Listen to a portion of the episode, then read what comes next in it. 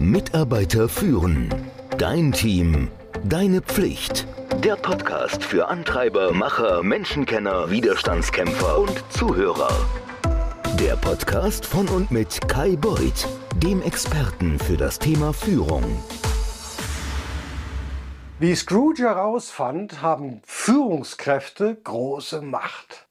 Und zwar die Macht, die Menschen, die für sie arbeiten, glücklich oder unglücklich zu machen, ihre Arbeit, ihre Aufgaben, ihre Dienst leicht oder beschwerlich zu gestalten. Ein Vergnügen oder eine Mühsal. Jeder kennt das berühmte Weihnachtsmärchen A Christmas Carol, eine Weihnachtsgeschichte von Charles Dickens. Und für den Fall, dass du sie nicht kennst, nochmal hier kurz zusammengefasst. Das Buch erzählt die Geschichte von einem Geschäftsmann, Ebenezer Scrooge, geiziger alter Geschäftsmann die allen, die in seiner Nähe sind, das Gefühl gibt, unwürdig zu sein. Bob Cratchit, in der Muppet-Version von Kermit gespielt, sein Angestellter, der leidet still unter Scrooge. Er fühlt sich nicht wertgeschätzt, er fühlt sich nicht respektiert und seine Familie, sein Umfeld, das leidet mit ihm. Am heiligen Abend wird Scrooge vom Geist seines ehemaligen Geschäftspartners Jacob Marley besucht, der ihn vor ja, seinem gedankenlosen und seinem ungerechten Verhalten warnt. Scrooge wird auch von den Geistern der vergangenen,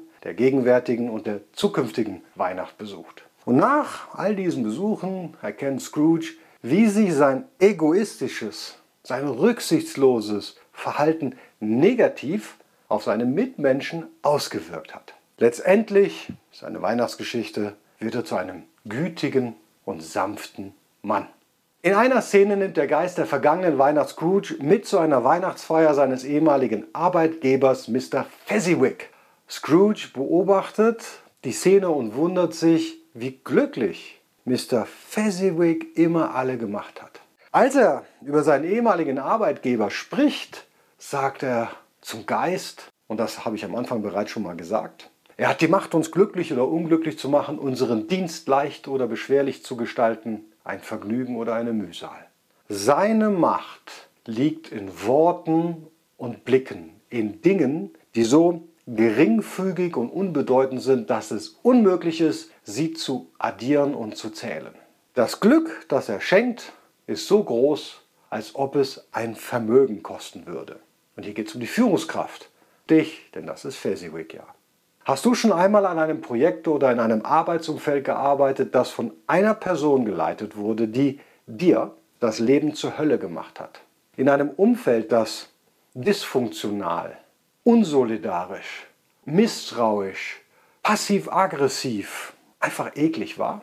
Erinnerst du dich daran, wie ja, schrecklich du dich gefühlt hast?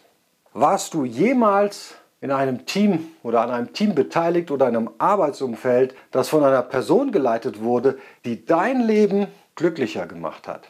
Eine Atmosphäre, in der du ja mit Respekt, mit Professionalität behandelt wurdest. Ein Ort, der dich unterstützt hat, wo du fast täglich Wohlwollen, Offenheit und Dankbarkeit erfahren hast. Kannst du dich daran erinnern, wie gut sich das angefühlt hat?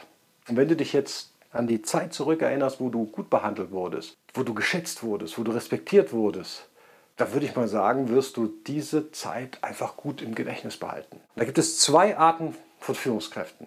Gute und offensichtlich schlechte. Und jeder hat ganz bestimmte Eigenschaften. Eigenschaften von guten Führungskräften sind, sie sind selbstsicher und selbstbewusst, sie sind emotional stabil, reif, sie neigen dazu, einfühlsam und rücksichtsvoll mit dir, ihren Mitmenschen umzugehen. Unsicher und ängstlich in Bezug auf Details ihrer Arbeit sind schlechte Führungskräfte. Sie machen Micromanagement, sie kontrollieren alles, sie sind emotional instabil, sie sind unreif und das führt zu einem chaotischen Umfeld. Sie sind im Übrigen auch undankbar und unentschlossen. Und ja, wenn der Druck zunimmt, dann fehlt es ihnen an der notwendigen Gelassenheit, weil sie nämlich ein Misstrauen gegenüber den Fähigkeiten aller ihrer Kollegen und Kolleginnen haben. Und Scrooge wäre vor seiner Erleuchtung sicherlich in die Kategorie der schlechten Führungskräfte gefallen. Führungskräfte müssen an jedem Arbeitstag eine Entscheidung treffen. Werden sie mit den Eigenschaften einer guten oder einer schlechten Führungskraft führen? Werden sie zulassen, dass ihre negativen Persönlichkeitsmerkmale das Arbeitsumfeld und die Menschen um sie herum schädigen, so wie Scrooge es getan hat? Jeder, der für andere verantwortlich ist und eine Führungsposition innehat, der trägt eine große Verantwortung dafür, ein ja, gesundes, positives und unterstützendes Arbeitsumfeld für das gesamte Team zu schaffen. Warum?